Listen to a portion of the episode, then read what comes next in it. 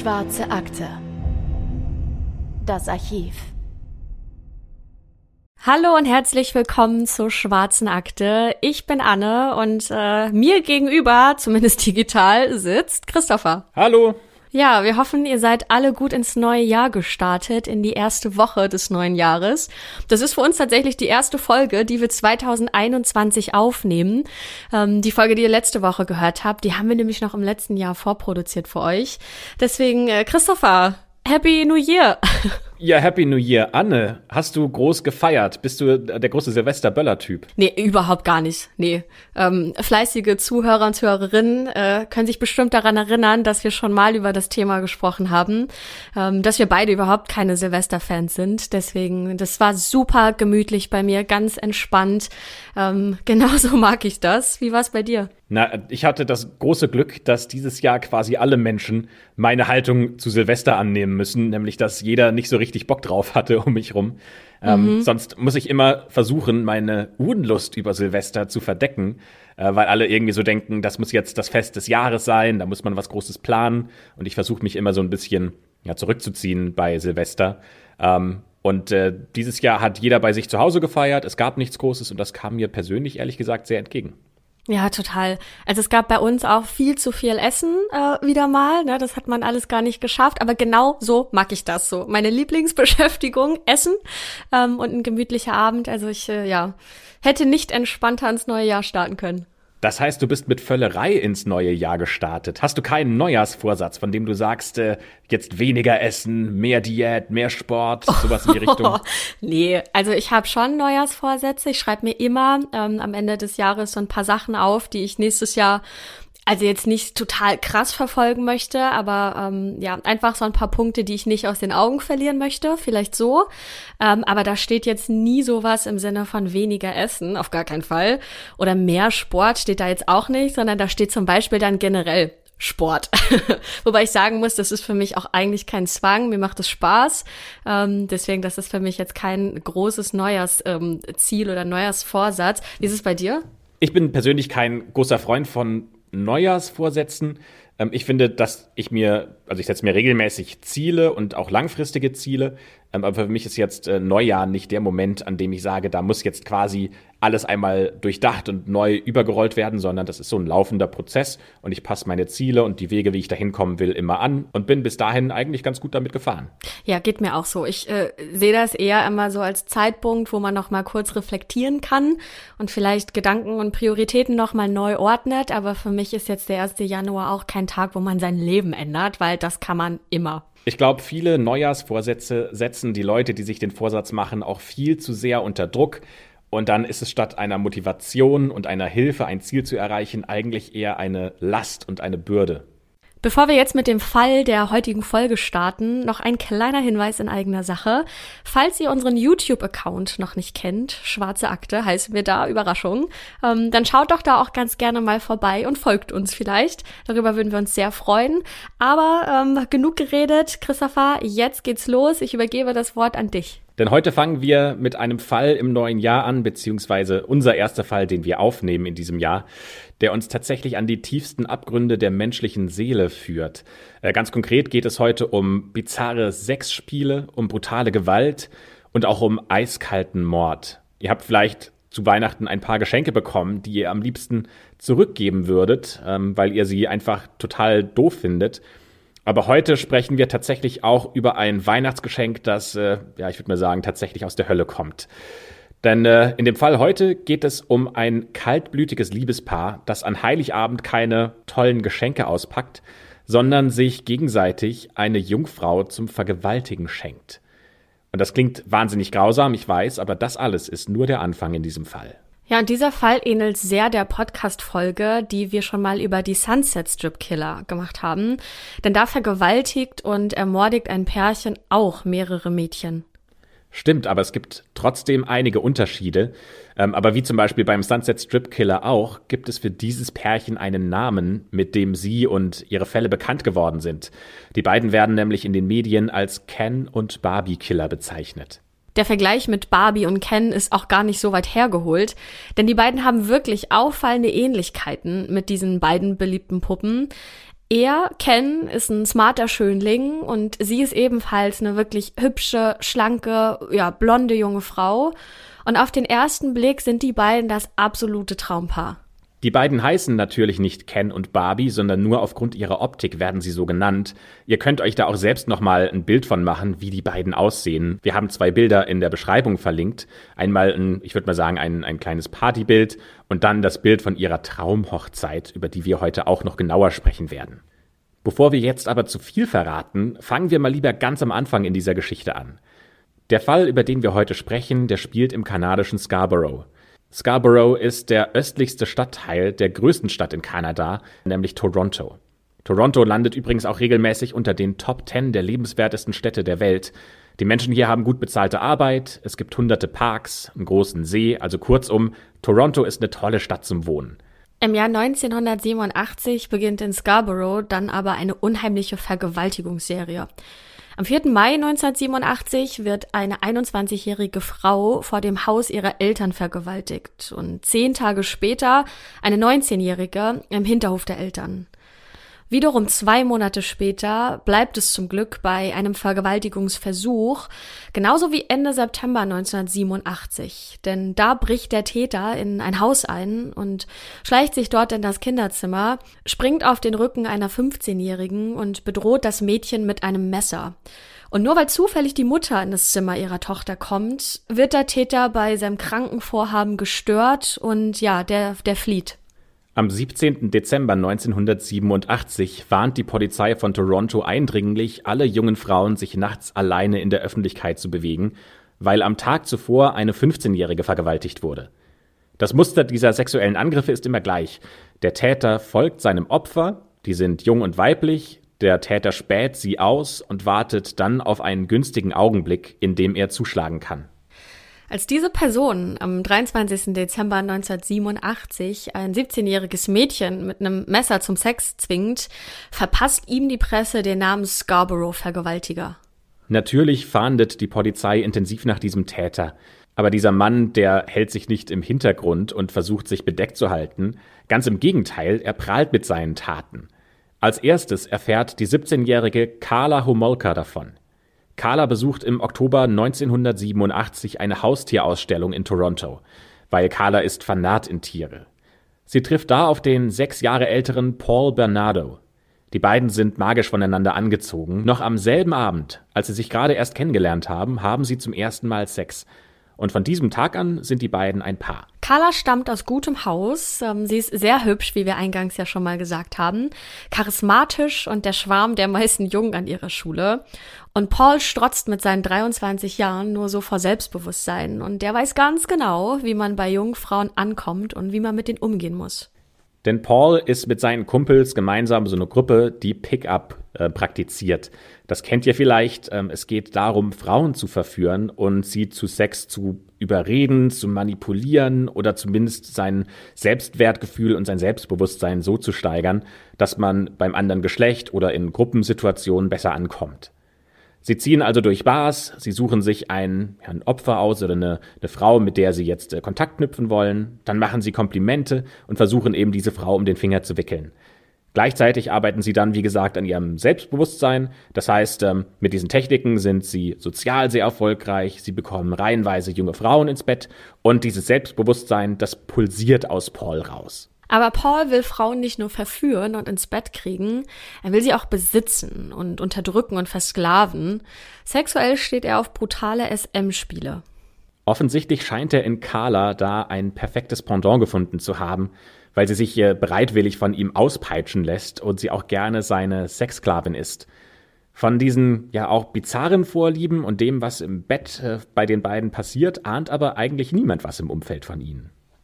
Und schon nach kurzer Zeit schlägt die Beziehung der beiden eine neue Richtung ein, denn Paul macht Carla gegenüber ein wahnsinniges Geständnis, denn, und das ist, also es ist verrückt, er gesteht ihr, dass er der gesuchte Scarborough-Vergewaltiger ist. Und das musst du dir mal vorstellen. Äh, Carla ist ja zu diesem Zeitpunkt 17 Jahre alt.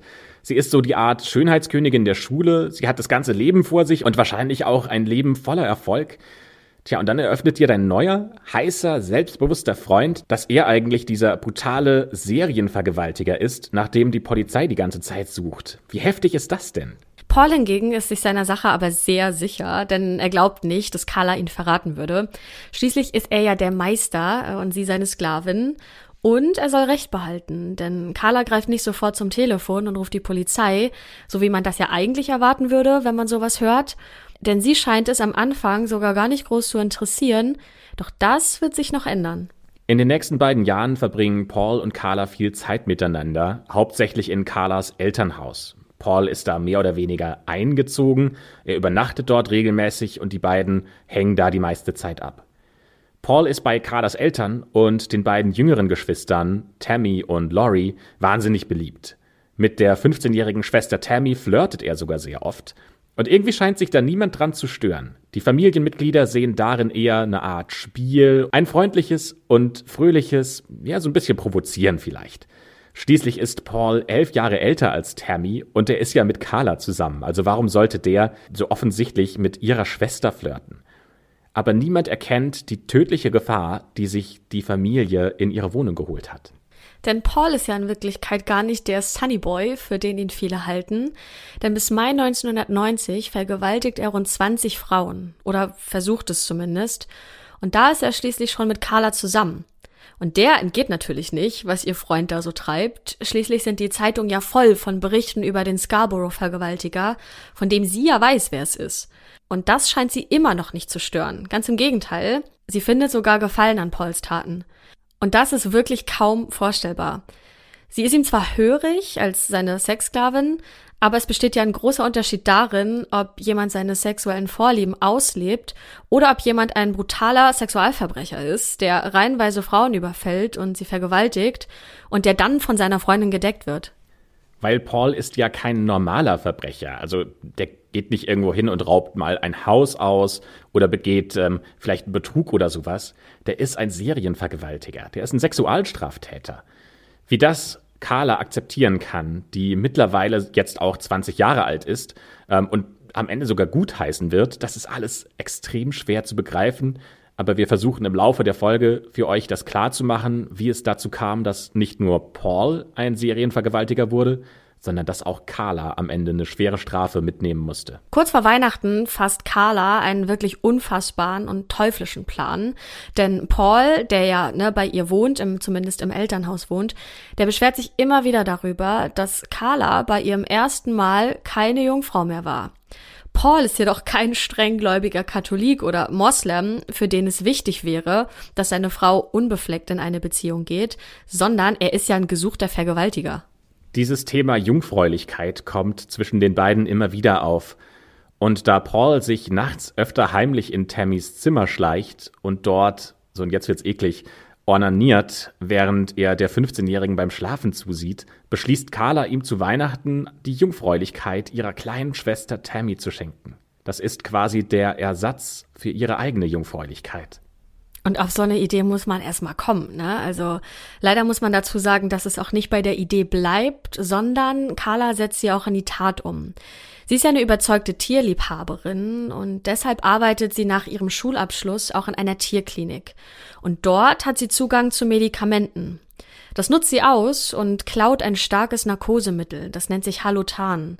Das ist flüssig, farblos und hat einen angenehmen Geruch, das heißt, es fällt nicht auf, wenn man das irgendwo untermischt. Am 23. Dezember 1990 ist es dann soweit. Die ganze Familie sitzt zusammen, die Stimmung ist ausgelassen und so kurz vor Weihnachten, da sind die Eltern auch ein bisschen relaxter und ähm, da ist es auch okay, wenn man mal ein bisschen über die Stränge schlägt. Das heißt äh, konkret, der Alkohol fließt. Auch Tammy, die ja auch erst 15 ist zu dem Zeitpunkt, darf auch zu späterer Stunde was trinken. Carla gibt ihr ein Glas mit Eierlikörpunsch, der noch mit Rum ein bisschen aufgepimpt wurde und vorher mischt sie aber nicht nur den Rum rein, sondern auch noch Narkosemittel. Ja, der Abend vergeht und neigt sich irgendwann auch dem Ende zu und äh, Tammy ist mittlerweile auf dem Sofa eingeschlafen. Paul und Carla bieten dann an, Tammy später ins Bett zu bringen und Carlas Eltern und die andere Schwester Laurie gehen dann also schlafen. Doch Paul und Carla bringen Tammy nicht ins Bett. Sie tragen sie stattdessen in den Keller und da ziehen sie sie aus. Während also oben die Eltern gerade ins Bett gegangen sind und schlafen, vergewaltigt erst Paul Tammy und dann Carla. Sie vergewaltigt ihre eigene Schwester. Und diese Taten filmen die beiden auch noch. Und damit Tammy während des Verbrechens nicht aufwacht, legt ihr Carla ein mit Halutan getränktes Tuch auf Nase und Mund. Doch Carla ist ja weder Tierärztin noch Anästhesistin. Das heißt, sie weiß überhaupt nicht, wie sie dieses Narkosemittel zu dosieren hat und nimmt deswegen viel zu viel davon. Tammys bewusstloser Körper versucht sich noch dagegen zu wehren und sie übergibt sich, doch dann setzt ihre Atmung aus. Und jetzt bricht die Panik bei Carla und Paul aus. Die versuchen natürlich noch Tammy wiederzubeleben. Aber als das nicht klappt, ziehen sie Tammy an, dann säubern sie den Tatort, tragen sie nach oben in das Zimmer von Tammy und legen sie ins Bett. Erst dann rufen sie den Notarzt. Die Sanitäter gehen von einer Alkoholvergiftung aus und bringen sie ins Krankenhaus. Aber da stirbt Tammy nur wenige Stunden später, am frühen Morgen des 24. Dezember 1990. Vielleicht hätte man Tammy noch retten können, wenn Carla und Paul sofort den Notruf gewählt und von dieser Überdosis des Narkosemittels berichtet hätten. Aber sie haben es eben nicht getan und sie wollten lieber ihre eigene Haut retten als das Leben von Tammy. Die Ärzte stellen auch keine weiteren Untersuchungen an, obwohl Tammy durch dieses Halutantuch auch Brandwunden im Gesicht hat. Die kommen durch eine chemische Reaktion mit der Haut. Die offizielle Todesursache lautet Ersticken an Erbrochenem nach Alkoholkonsum. Es gibt kein toxikologisches Gutachten. Das erwähnen wir deswegen, weil man dann das Halutan in Tammys Körper hätte finden können. Ihr könnt euch sicherlich vorstellen, dass Carlas Eltern am Boden zerstört waren. Ich meine, an Weihnachten wird ihnen buchstäblich über Nacht eine ihrer Töchter genommen und die machen sich riesige Vorwürfe. Also sie fragen sich, ob sie hätten strenger sein sollen und den Alkoholkonsum verbieten müssen. Aber es war ja eigentlich auch nur ein kleines Glas Punsch. Also wie konnte das passieren? fragen sie sich. Die Personen, die wissen, wie das passieren konnte, sind natürlich Carla und Paul. Denen macht aber der Tod von Tammy so gefühlt nichts aus. Und das ist ja schon mega krass, weil die sind ja verantwortlich für den Tod. Auch wenn sie das nicht wollten, sie wollten Tammy nicht umbringen, sind sie trotzdem die Mörder von Carlas Schwester. Da könnte man ja schon irgendwie Mitgefühl erwarten und das wäre das Allermindeste. Eigentlich müssten sie schwere Schuldgefühle zeigen. Von Schuldgefühlen ist bei den beiden aber überhaupt nichts zu spüren. Während die Eltern also fast an ihrem Schmerz zugrunde gehen, verhöhnen Carla und Paul sogar ihr Opfer. Carla zieht Tammys Kleidung an und tut so, als ob sie Tammy wäre, und Paul filmt das Ganze mit seiner Videokamera. Kurz nach der Beerdigung verlassen dann die Eltern die Stadt, weil sie brauchen Abstand von dieser Tragödie. Carlas kleine Schwester Laurie besucht dann in der Zwischenzeit die Großeltern und lebt dort. Das heißt, das Haus der Familie steht erstmal leer. Aber Paul ist ja mit äh, Carla da zusammengezogen, das heißt, er hat die Schlüssel und lässt sich diese Gelegenheit nicht entgehen und kidnappt am 12. Januar 1991 ein weiteres Mädchen. Er bringt dieses Mädchen zum Haus und da vergewaltigt er es, während Carla zusieht. Anschließend setzen die beiden das Mädchen auf einer abgelegenen Straße aus. Wer allerdings jetzt dieses Mädchen ist und äh, was dann aus ihr wurde, das weiß bis heute tatsächlich niemand. Nach der Rückkehr der Eltern können Paul und Carla das Leid der beiden nicht mehr ertragen und sind total genervt davon. Paul und Carla mieten sich deswegen einen Bungalow in Port Dallasy, das ist rund 50 Kilometer von Toronto entfernt. Offiziell, damit die Eltern in Ruhe trauern können, aber in Wirklichkeit planen sie dort weitere Verbrechen. Das nächste Verbrechen geschieht am 6. April 1991. Da lauern Paul und Carla in der Nähe eines Rudervereins einem Mädchen auf und werden sie auch äh, entführen und vergewaltigen. Aus dem Auto heraus winkt Carla nämlich diesem 14-jährigen Mädchen zu, und als sie die Aufmerksamkeit dieses Mädchens erlangt hat durch dieses Winken und Rufen und äh, dieses Mädchen abgelenkt ist, überfällt Paul diese 14-jährige, zerrt sie ins Gebüsch und da missbraucht er sie sexuell. Obwohl Paul regelmäßig seinen abartigen Sexualtrieb mit Vergewaltigung befriedigt, ist er unzufrieden. Immer wieder macht er Carla für den Tod von Tammy verantwortlich, aber weit gefehlt nicht aus Reue oder Schuldgefühlen, sondern weil er durch Tammys Tod sein schönes Sexspielzeug verloren hat. Und das macht ihn rasend und total wütend, und deswegen schlägt er Carla immer häufiger brutal zusammen. Und anstatt zu sagen, ich verlass dich, du Schwein, beschließt Carla, dass sie ihm ein neues Spielzeug beschaffen will. Sie nimmt Kontakt zu einer Freundin auf, die sie ein paar Jahre zuvor in einer Tierhandlung kennengelernt hat. Äh, vor Gericht wird sie später nur Jane Doe genannt. Ähm, das macht man deswegen, um ihre Identität zu schützen. Denn Jane Doe ist sowas wie bei uns Max Mustermann, ähm, nur für quasi anonyme Frauen in den USA oder in Nordamerika. Carla weiß nämlich, dass sie für diese 15-jährige Jane ein großes Vorbild ist. Vielleicht sogar sowas wie die Art große Schwester. Und deswegen zögert Jane noch keine Sekunde, als Carla sie zu einem Mädelstag einlädt. Am 7. Juni 1991 gehen die beiden erst ausgiebig shoppen und später in ein Restaurant zum Essen. Anschließend ziehen die beiden noch um die Häuser und Carla spendiert Jane einen Drink, in dem sie aber vorher wieder das Narkosemittel Halotan geschüttet hat. Und dann ruft sie Paul an und teilt ihm mit, dass sein Geschenk fertig zum Abholen sei.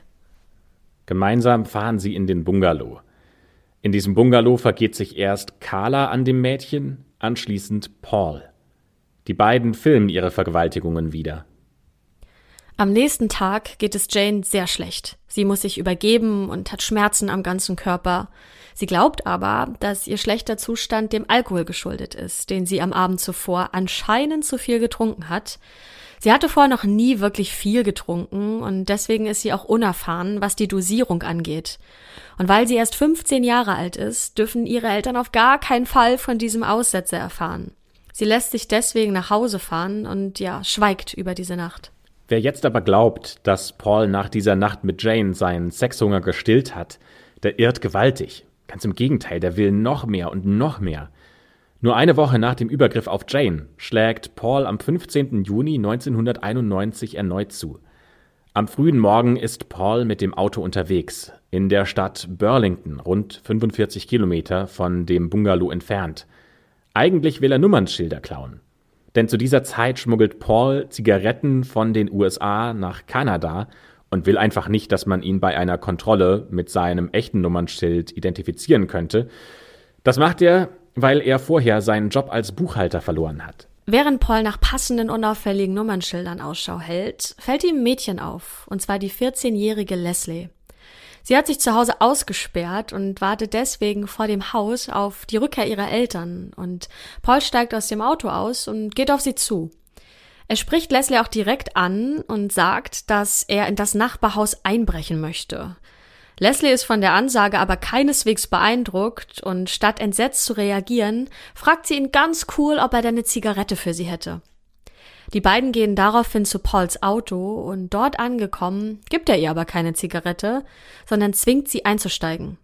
Zusammen fahren die beiden dann also zurück nach Port Dallasy, wo Paul Carla stolz sein neues Opfer präsentiert. Die nächsten Tage werden grausam für Leslie. Wir wollen euch jetzt nicht mit allen, ja auch viel zu brutalen Details verstören. Deswegen halten wir es kurz. Leslie wird tagelang immer wieder von Paul und von Carla gefoltert und natürlich vergewaltigt. Dabei hören sie Bob Marley und David Bowie. Leslie hat die ganze Zeit die Augen verbunden. Sie kann also nicht sehen, was die beiden als nächstes mit ihr vorhaben. Auch diese Taten nehmen die beiden übrigens wieder auf Video auf. Und schließlich töten sie das Mädchen, weil sie befürchten, dass sie später die beiden identifizieren kann. Wie allerdings genau Leslie ums Leben kommt, das kann nicht mehr festgestellt werden. Noch am selben Abend kommen Carlas Eltern und ihre kleine Schwester Lori zu Besuch. Sie essen gemeinsam und sprechen über die unmittelbar bevorstehende Hochzeit von Paul und Carla. Die ermordete Leslie liegt zu diesem Zeitpunkt im Keller des Bungalows, also ganz in der Nähe, von der die Familie natürlich nichts ahnt. Nachdem die Eltern und die Schwester den Bungalow verlassen haben, legen Paul und Carla los. Mit der Kreissäge seines Opas zerteilt Paul die Leiche von Leslie in kleine Stücke. Am nächsten Tag kauft er bei einem Baumarkt zwölf Säcke Zement. Dann zementiert er die Leichenteile ein und später fahren sie mehrmals zum Lake Gibson, der keine 20 Kilometer von Port Dallasy entfernt liegt, und entsorgen diese Zementpakete mit den Leichenteilen. Doch die ganze Aktion läuft nicht so wie geplant, denn manche dieser Pakete wollen einfach nicht sinken bzw. tauchen nach einiger Zeit wieder auf. Wahrscheinlich wurde bei einigen Paketen eine größere Menge Luft beim Zementieren mit eingeschlossen und die sorgt dann für Auftrieb. Und es kommt, wie es kommen muss. Am 29. Juni 1991 werden deswegen mehrere Zementblöcke in Ufernähe von einem Angler mit seinem Sohn gefunden. Darin sind natürlich, wie gesagt, die Leichenteile einzementiert und äh, die Polizei kann dann anhand des Gebisses die Leiche auch identifizieren und findet heraus, dass es Leslie ist. Am 29. Juni werden aber nicht nur diese Leichenteile in einem See gefunden, an diesem Tag passiert noch was anderes. Carla und Paul heiraten. Ich frage mich ehrlich gesagt, wie die beiden noch die Zeit hatten, ihre eigene Hochzeit zu planen, während die ja Tage und Nächte lang junge Frauen entführt haben, sie vergewaltigt haben und dann ja auch noch getötet und die Leichenteile weggeschafft haben. Also das ist, äh, das ist schon ähm, Wahnsinn, wie sie das alles organisieren konnten. Ja, vor allem planen Carla und Paul auch keine schnelle Las Vegas Hochzeit, die nach ein paar Minuten schon wieder vorbei ist. Die beiden wollen eine große Hochzeit. Sie fahren in einer weißen Pferdekutsche vor und Carla trägt ein pompöses weißes Brautkleid, aufwendig gearbeitet und auch nicht gerade günstig. Die Gäste bekommen ein mehrgängiges Menü serviert, das heißt, kurz gesagt, feiern die beiden ihre Traumhochzeit. Aus dieser Traumhochzeit wird allerdings keine Traumehe. Immer wenn Paul den Drang hat, ein Mädchen zu foltern oder zu vergewaltigen, er aber halt gerade kein Opfer zur Hand hat, muss Carla herhalten und äh, sie wird hart und brutal verprügelt. Sie muss sogar mehrmals wegen seinen Angriffen in ein Krankenhaus und da behandelt werden. Um nicht andauernd selbst zum Opfer zu werden, lädt Carla deswegen im August 1991 Jane ein, die das Paar schon vor zwei Monaten betäubt und sexuell missbraucht hat. Sie soll nach Port Dallasy kommen und ihr fragt euch bestimmt, warum Jane denn dieser Einladung überhaupt gefolgt ist. Aber vom ersten Missbrauch hatte sie ja nichts mitbekommen, weil sie da betäubt war. Beim zweiten Mal wird sie wieder erst betäubt und dann vergewaltigt. Während des sexuellen Übergriffs hört Jane sogar ganz kurz auf zu atmen, aber im Gegensatz zu Tammy überlebt sie die Tat wie durch ein Wunder. Und hat aber, wie beim ersten Fall auch, keine Erinnerung an die Vergewaltigung und schiebt ihren Blackout, den sie in der Nacht erhalten hat, einfach auf den Alkohol, weil sie ja immer noch unerfahren ist und äh, noch sehr jung ist und ihre Eltern dürfen davon nichts erfahren, deswegen erzählt sie über diese ganze Nacht wieder nichts. Warum dann allerdings äh, Paul und Carla nach diesem Abend ein Dreivierteljahr Pause machen, bis sie ihr nächstes Verbrechen planen, ist ehrlicherweise nicht bekannt. Werbung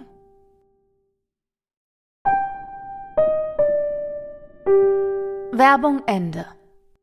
Wir springen deswegen ähm, zum 29. März 1992. Da verfolgt Paul zwei Schwestern.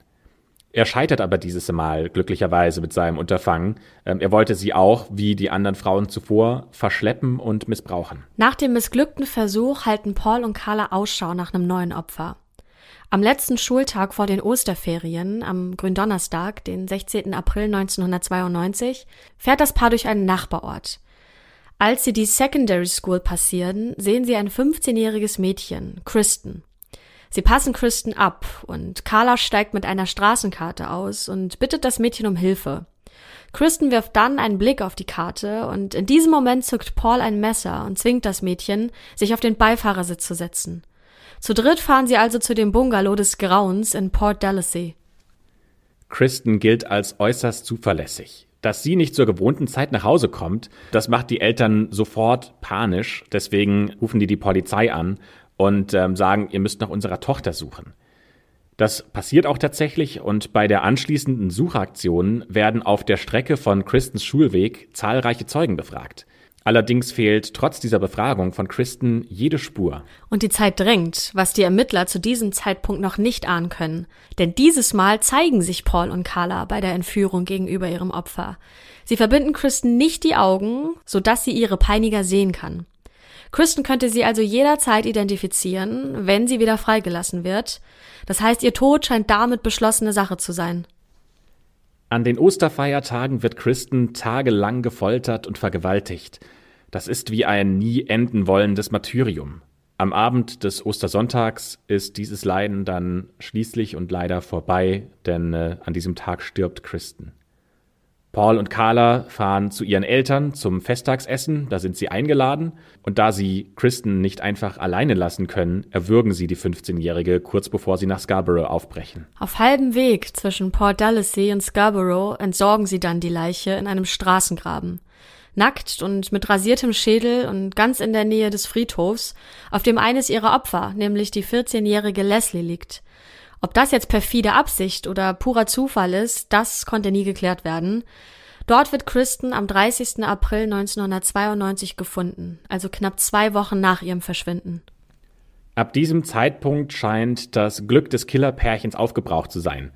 Vielleicht habt ihr euch schon gefragt, was denn die Polizei in den letzten fünf Jahren unternommen hat, um den Massenvergewaltiger und um den Serienmörder, den Scarborough Killer, zu schnappen. Und so viel können wir schon mal vorwegnehmen. Die Polizei tut zwar einiges, um den Täter zu schnappen, sie geht jedoch von einem Einzeltäter aus und der Polizei unterlaufen außerdem einige Pannen im Zuge der Ermittlungen. Am 26. Mai 1990 vergewaltigt Paul eine 19-Jährige. Sie gehört zu den rund 20 Opfern des Scarborough-Vergewaltigers. Nach der Tat ist die junge Frau in der Lage, ein Phantombild zu erstellen, und das wird bereits am 28. Mai 1990 in allen regionalen Medien veröffentlicht. Schon wenige Tage später, im Juni 1990, meldet sich ein ehemaliger Arbeitskollege von Paul bei der Polizei und sagt, dass der Gesuchte Paul sehr ähnlich sehe. Im Juli 1990 befragt die Polizei daraufhin auch Paul aber es wird ein kurzes Gespräch, ohne einen Hinweis, der weitere Ermittlungen rechtfertigen würde. Das heißt, Paul ist da jetzt erstmal raus aus dem Licht der Ermittlungen. Einige Zeit später ruft eine Frau namens Tina Smirnis bei der Polizei an. Tina ist die Frau einer der besten Freunde von Paul. Sie berichtet, dass Paul bereits im Dezember 1987 im Zuge der Ermittlungen gegen den Scarborough-Vergewaltiger ins Visier der Polizei geraten ist, aber schlussendlich nicht befragt wurde. Warum weiß sie von dieser Situation mehr als die Polizei? Naja, weil Paul seinen besten Freunden davon erzählt hat und damit natürlich auch äh, es ihrem Ehemann erzählt hat und äh, der hat es wiederum ihr weitergetragen. Und daher weiß sie, dass Paul zu einem Verhör eingeladen wurde, er aber am Ende doch nicht zur Polizei musste. Also irgendwie war er wohl schon im Visier der Fahnder, aber nicht so intensiv, dass die Polizei ihn befragen wollte. Außerdem erzählt sie, dass Paul auf extrem harten Sex steht das ist jetzt zwar per se natürlich kein Verbrechen, trotzdem reicht jetzt diese Informationsfülle aus, dass die Polizei am 20. November 1990 35 Minuten lang bei Paul in der Wohnung sitzt und ihn zu dieser Situation befragt. Paul macht in diesem Moment einen lockeren Eindruck und er gibt freimütig zu, dass klar das Phantombild ihm schon irgendwie ähnlich sieht. Die Ermittler halten aber die Aussage von Paul für glaubwürdiger als die von Tina. Denn natürlich sagt Paul, dass er auf keinen Fall der Scarborough-Vergewaltiger sein kann.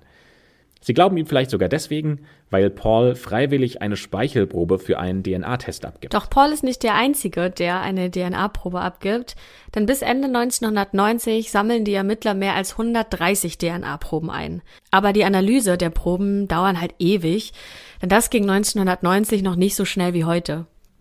Das ist natürlich extrem bitter. Also hätten die Polizisten Paul intensiver befragt, hätten sie weiter ermittelt, dann wären vielleicht diese DNA-Tests schneller ausgewertet worden. Und dann hätten sie die Chance gehabt, zahlreichen Mädchen extrem viel Leid zu ersparen. Die beiden konnten also ihre furchtbaren Taten erstmal weiter ungestört verrichten. Und erst eineinhalb Jahre später kommt wieder etwas Bewegung in die Ermittlungen, denn Carla klaut nach dem Tod von Kristen deren Mickey Maus Armbanduhr und trägt sie selbst. Bei einer der unzähligen Routinebefragungen der Nachbarschaft fällt am 12. Mai 1992 einem Polizisten eben diese Uhr auf. Und der findet das schon irgendwie auffällig, dass Carla genauso eine Uhr wie Kristen trägt. Doch Carla hat eine einigermaßen stimmige Erklärung dafür. Schließlich handelt es sich bei der Uhr um Massenware. Sie muss aber trotzdem ihre Fingerabdrücke abgeben und auch Paul wird erneut befragt. Doch wieder einmal gibt es keine Anzeichen für die Polizisten, ihn als Täter zu identifizieren, und somit bleibt Paul für sie unverdächtig. Weil Paul eben sehr überzeugend argumentieren kann und sich sehr gut verkaufen kann. Im Dezember 1992, also ziemlich genau zwei Jahre nachdem Paul seine DNA-Probe abgegeben hat, wird diese dann endlich untersucht. Die Ergebnisse dieser DNA-Probe liegen allerdings erst im Februar 1993 vor. In der Zwischenzeit passiert etwas in der Beziehung der beiden. Carla trennt sich im Januar 1993 von Paul. Aber nicht, weil sie nach den zahlreichen Vergewaltigungen, Folterorgien und Morden Gewissensbisse bekommt oder weil sie spürt, dass ihnen die Polizei auf den Fersen ist. Nee, das ist nicht der Grund. In den letzten Monaten wird Paul immer brutaler. Er verprügelt sie manchmal sogar bis zur Besinnungslosigkeit und als Carla nach einer besonders heftigen Attacke, bei der sie mit einer langen, schweren Stabtaschenlampe übel zugerichtet wird, kommt sie wieder einmal ins Krankenhaus zur Behandlung und da ergreift sie die Gelegenheit und beendet diese bizarre Beziehung zu Paul. Sie kehrt anschließend nach Scarborough zurück und zieht bei ihrem Onkel und ihrer Tante in Brampton ein. Das ist auch ein Vorort von Toronto. Außerdem überreden ihre Eltern Carla dazu, Paul wegen diesen unzähligen Misshandlungen anzuzeigen. Das haben die ja auch mitbekommen. Paul wird verhaftet, aber später wieder auf freien Fuß gesetzt. Tja, und dann passiert das Unglaubliche. Die DNA-Analyse bestätigt, dass Paul der Scarborough-Vergewaltiger ist. 26 Monate nachdem Paul seine Speichelprobe abgegeben hat. Warum das so lange gedauert hat, das kann hinterher keiner mehr sagen. Aber die DNA-Analyse ist im Jahr 1993 noch kein rechtsgültiges Beweismittel. Deswegen muss erst der nächste Schritt passieren. Der Staatsanwalt ähm, ordnet eine 24-Stunden-Überwachung von Paul an, um weitere Beweise zu sammeln. Am 9. Februar 1993 vertraut Carla sich schließlich ihrem Onkel und ihrer Tante an und sie erzählt ihnen, dass Paul der gesuchte Scarborough-Vergewaltiger ist. Ihre eigene Beteiligung an den furchtbaren Taten allerdings verschweigt sie. Mit Carlas Aussage und dem positiven DNA-Test haben die Ermittler also jetzt endlich genügend Beweise an der Hand, um Paul verhaften zu können. Das passiert dann am 17. Februar 1993. Bei der gleichzeitig stattfindenden Hausdurchsuchung wird ein Tagebuch von Paul gefunden, in dem er detailliert über seine Taten berichtet hat. Was allerdings noch nicht gefunden wird und was ihr euch vielleicht schon gedacht habt, was ein wichtiger Beweis sein wird, sind die Videobänder, mit denen die beiden sich gefilmt haben. Carla merkt langsam, dass auch sie nicht ungeschoren aus dieser Sache rauskommen wird und deshalb lässt sie sich mit der Staatsanwaltschaft vor der Verhandlung auf einen Deal ein. Sie wird die Kronzeugin und soll eine umfassende Aussage machen. Dafür wird sie wegen ihrer Tatbeteiligung an zwei Totschlägen zu maximal zwölf Jahren Haft verurteilt. Und schon nach drei Jahren, wenn sie sich im Gefängnis vorbildlich verhält, soll eine Bewährung möglich sein. Diese Art von Deals sind in der nordamerikanischen Rechtsprechung vollkommen üblich. Doch diese spezielle Absprache, ähm, die erhitzt die Gemüter in ganz Kanada. Das wird sogar später als der schlechteste Deal in der Geschichte Kanadas abgestempelt und als Pakt mit dem Teufel eingestuft. Denn zum Zeitpunkt des Deals ist dieses ganze Ausmaß der Tatbeteiligung von Carla noch gar nicht bekannt. Am 28. Juni 93 wird Carla schließlich vor Gericht gestellt. Da das Urteil bereits feststeht, ist das eigentlich nur eine reine Formalität. Ein halbes Jahr später, im Februar 94, lassen sich Paul und Carla übrigens scheiden. In diesem Zusammenhang mit dem Deal mit der Staatsanwaltschaft spielt übrigens auch Carlas erster Anwalt eine sehr dubiose Rolle. Der hält nämlich ganze eineinhalb Jahre die Videotapes mit den Taten zurück. Woher er sie jetzt hat, das verrät er nicht. Erst Ende September 1994 bekommt die Staatsanwaltschaft diese Aufnahmen zu sehen. Und dann ist sie vom Ausmaß, wie Carla an diesen Taten beteiligt ist, entsetzt. Aber sie haben ja diesen Deal schon abgewickelt. Die können den nicht mehr rückgängig machen. Später wird ein Verfahren gegen den Anwalt wegen Behinderung der Justiz ergebnislos eingestellt. Aber er muss das Mandat in diesem Fall abgeben. Der Wechsel der Anwälte wird für Carlas weiteres Leben übrigens noch eine zentrale Rolle spielen. Der Prozess gegen Paul beginnt erst im Jahr 95. Bei den Verhören versucht er sich zunächst herauszureden, zumindest was die Morde angeht. Denn erst behauptet er, dass es unglückliche Unfälle waren, an denen die Opfer gestorben sind. Später versucht er die ganze Schuld auf Carla zu schieben und sagt aus, dass sie die Mörderin gewesen sei. Doch als dann die Videotapes von den Taten auftauchen, bricht seine ganze Argumentation wie ein Kartenhaus zusammen. Deswegen dürfte es niemanden verwundern, dass Paul am 1. September 1995 wegen Mord, Totschlag, Vergewaltigung und vieler anderer Straftaten zu 25 Jahren Haft ohne Aussicht auf Bewährung verurteilt wird.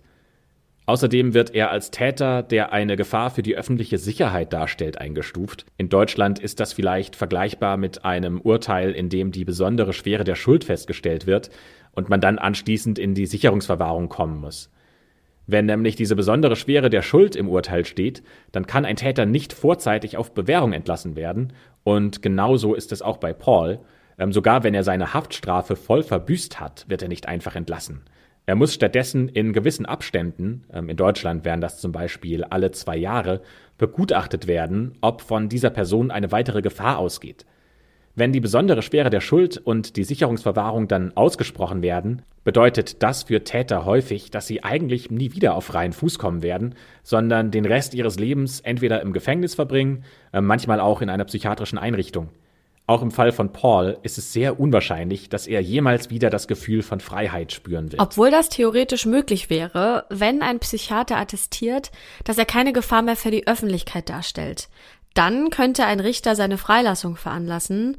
Das ist allerdings erst frühestens nach 25 Jahren möglich, wenn er seine Strafe verbüßt hat.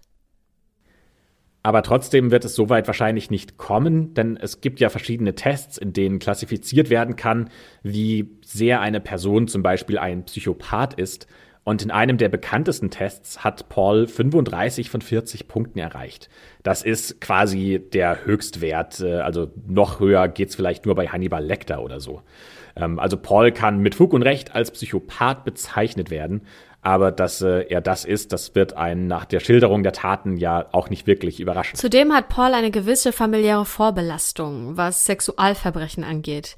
Sein Vater Kenneth wird 1975 angezeigt. Da ist Paul gerade mal elf Jahre alt, weil dieser ein Mädchen sexuell missbraucht hatte. Und der Vater missbraucht zudem regelmäßig seine Tochter, also Pauls Schwester. Ins Gefängnis muss der aber nie. Man könnte jetzt also meinen, dass Paul der sexuelle Missbrauch damit quasi irgendwie im Blut liegt. Aber als Paul 16 Jahre alt ist, gesteht ihm seine Mutter, dass Kenneth gar nicht sein leiblicher Vater ist, sondern Paul das Produkt eines Seitensprungs ist.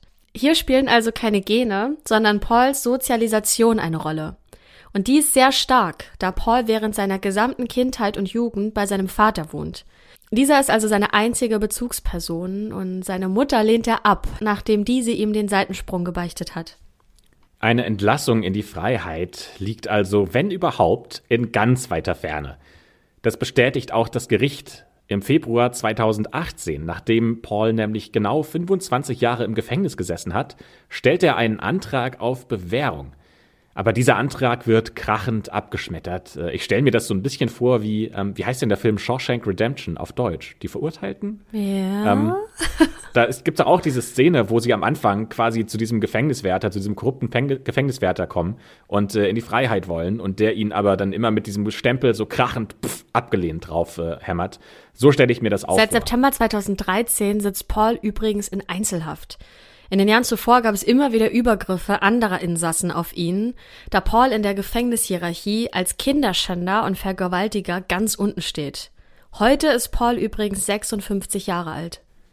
Carla dagegen ist seit dem 4. Juli 2005 wieder auf freiem Fuß. Da ist sie gerade mal 35 Jahre alt. Immerhin hat sie ihre Bewährung nicht bekommen, sondern sie musste ihre zwölfjährige Haftstrafe voll verbüßen. Und nach ihrer Entlassung muss sie sich immer noch an kleinere Auflagen halten. Zum Beispiel muss sie der Polizei immer wieder ihre aktuelle Adresse melden und sie darf sich nicht in die Gesellschaft von unter 16-Jährigen begeben. Die Öffentlichkeit ist da geteilter Meinung, ob die Auflagen für sie streng genug sind.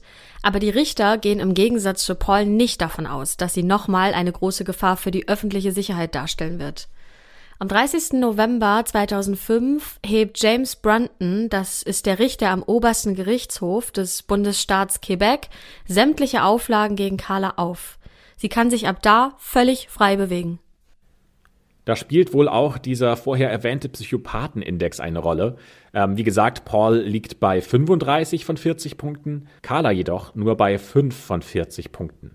Das heißt, die Richter werten das wohl so, dass Carla, obwohl sie ja an diesen Taten auch massiv mit beteiligt war, eher eine Mitläuferin ist und nicht eine geborene Vergewaltigerin und Killerin. Ähm, eher so, dass man sagt, ähm, hätte sie nicht Paul kennengelernt, dann hätte sie wahrscheinlich eher ein normales, unauffälliges Leben geführt und eigentlich ist sie mehr so eine Mitläuferin. Ja, und dieses normale, unauffällige Leben, das versucht sie nach ihrer Entlassung auch zu führen.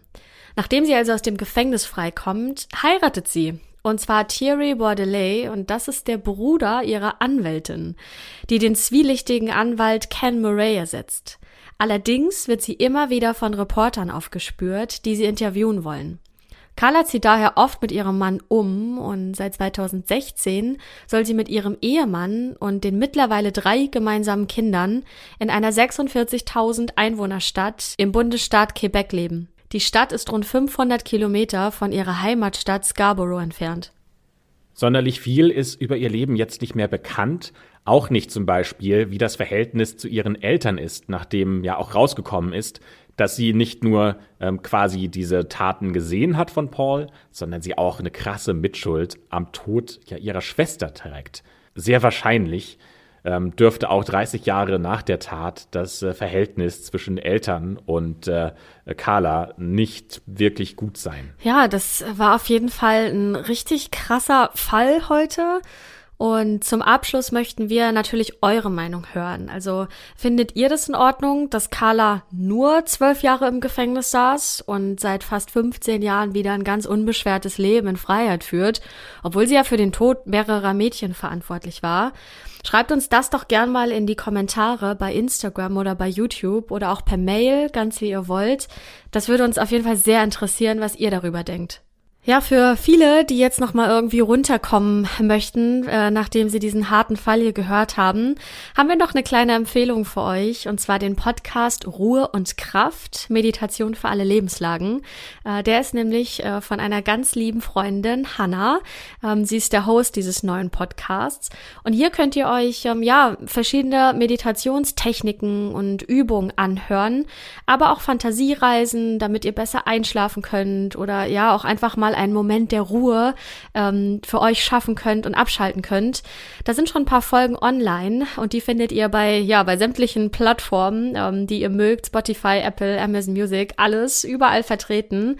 Ähm, hört euch den Podcast gerne mal an und hinterlasst Hannah liebe Grüße von uns und äh, liebes Feedback. Ähm, genau, vielleicht könnt ihr so ein bisschen besser schlafen nach unseren Folgen. Und damit schließen wir die schwarze Akte für heute. Wir hoffen, euch hat diese Folge gefallen und ihr seid auch nächste Woche wieder mit dabei, wenn wir die nächste schwarze Akte für euch öffnen. Bis zum nächsten Mal.